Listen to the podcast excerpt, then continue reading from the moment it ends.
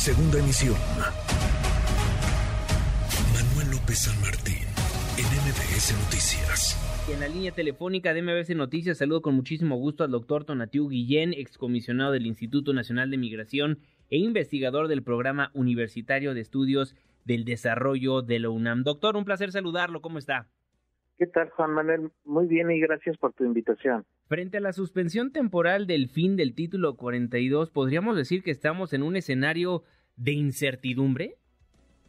En, en este momento sí hay una indefinición que durará pues algunos días, no está claro cuánto, pero sí es muy probable que tengamos pues una resolución que ya termine con, con la vigencia del conocido título 42. Entonces, esa posibilidad sí está en el escenario. E, es probable que se resuelva pues en días, no sabemos cuántos, pero es que eso ya quede en algún sentido resuelto.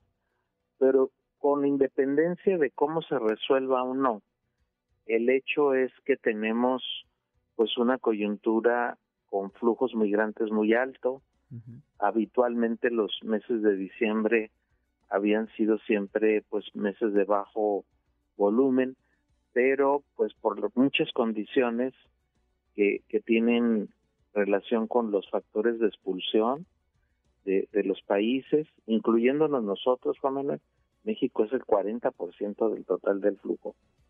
Entonces, ese, esas condiciones que son diversas, pero que coinciden en este movimiento de personas y, de manera eh, sincrónica en estos días, pues sí hay un repunte que además pues está alimentado por la posibilidad de el término del título 42 y creo que de manera equivocada eh, se está pensando que Estados Unidos abre eh, la puerta y, creo que no, no va a ser así. Me da la impresión de que el gobierno de Biden nos va a sorprender con una o dos medidas de control migratorio eh, que pues ya estaba ya ha estado intentando en especial con los venezolanos que, que han tenido pues cierta eficacia para reducir ese flujo.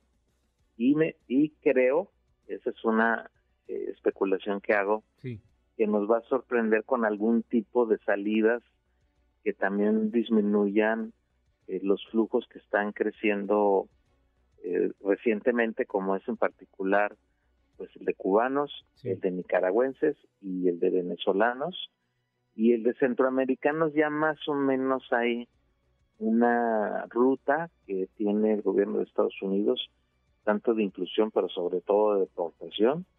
Y en el caso de México, pues sin duda lo tiene muy claro, ¿no? Estados Unidos ya tiene pues toda una estructura este muy conocida y hecha de también de algo de inclusión, pero sobre todo de mucha deportación y de rebote de mexicanos. Entonces creo que va a haber algunas medidas ahí, este, eh, no le llamaría sorpresivas, pero sí de, freno complementario que vayan a intentar reducir estos flujos, pero creo que al final nos vamos a quedar en un escenario eh, eh, muy parecido de grandes movimientos de personas buscando refugio o migrar por otras razones y eh, políticas migratorias cada vez más duras. A pesar de que el gobierno de Biden haya planteado pues un tono más humanitario y, jurídicamente más apegado a derecho, pues yo creo que va, está siendo muy presionado por razones políticas internas de Estados Unidos a, hacer también algo duro y, en cierto sentido continuando el bloqueo que planteó de manera muy agresiva el gobierno de Trump. Pues ahí, ahí estamos todavía yo, utilizaría la palabra atorados, confrontados entre políticas migratorias muy duras y, factores de expulsión que siguen siendo muy poderosos y que genera pues situaciones de crisis humanitaria muy muy notable que ameritan toda nuestra atención. Doctor, sé que estamos especulando, pero estas medidas que nos comenta que tal vez nos llegan a sorprender por parte del gobierno de Joe Biden, ¿tendrían que pasar por el Congreso estadounidense?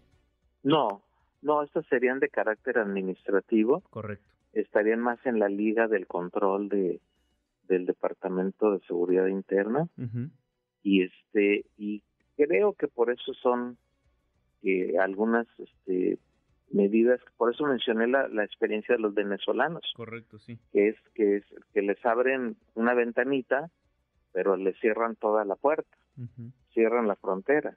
Y creo que ese, ese instrumento parecido, y que además contó con el beneplácito del gobierno de México, este es probable que se haga extensivo a otras nacionalidades y en especial las, la, la cubana y la nicaragüense, que en Nicaragua no lo teníamos como flujo importante, pero el gobierno de Ortega ha generado este, condiciones de, expulsión pues muy graves y, y, ahora es un flujo importante. De hecho ya supera a El Salvador fácilmente el flujo de nicaragüenses. Entonces hay problemáticas sociales, políticas que pues implican mucho dolor humano en esta salida y, y, los gobiernos pues están más que otra cosa están focalizados en contener los flujos y esa es la tensión en la que estamos y no no, no veo a los estados y ya estoy hablando en, el horizonte más grande de Canadá, Estados Unidos, México este, y Centroamérica por lo menos en un esfuerzo coordinado mayor que, que, hicieran pues una gestión más humanitaria de la problemática y más apegados a derechos humanos, que es, que es donde estamos fallando gravemente. Sí, y estamos hablando de que en los albergues, por ejemplo, en Ciudad Juárez, se encuentran todos a su máxima capacidad, 20 mil migrantes dispuestos ya a cruzar Estados Unidos que no tienen una respuesta. Ya, ya estaban los albergues saturados especialmente los últimos dos años han sido terribles para, para las capacidades de los organismos de la sociedad civil, que son los que realmente han estado atendiendo la emergencia humanitaria. Y, y, ahora estos últimos meses y, y, estas semanas, en particular estos últimos, esta última semana, pues se ha condensado de manera mucho más fuerte la movilidad y pues genera escenarios pues muy dramáticos de personas en, en, situación de calle, al borde, en Juárez en particular, al borde del río Bravo, con temperaturas gélidas.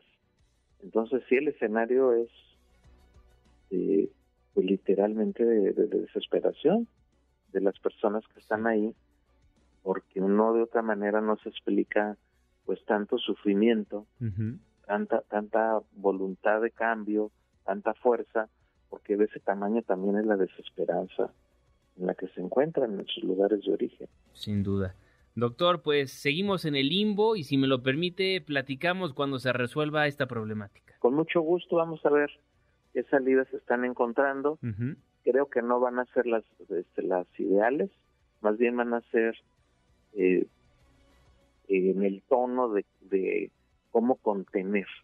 O sea, muy probablemente sea la fórmula venezolana, abres un poco, pero al final el, el producto se llama contener, cerrar. Pero veremos, ojalá me equivoque. Lo platicaremos, esperemos se equivoque. Doctor, le mando un fortísimo abrazo. un abrazo, gracias. Muchísimas gracias. Redes sociales para que siga en contacto: Twitter, Facebook y TikTok. M. López San Martín.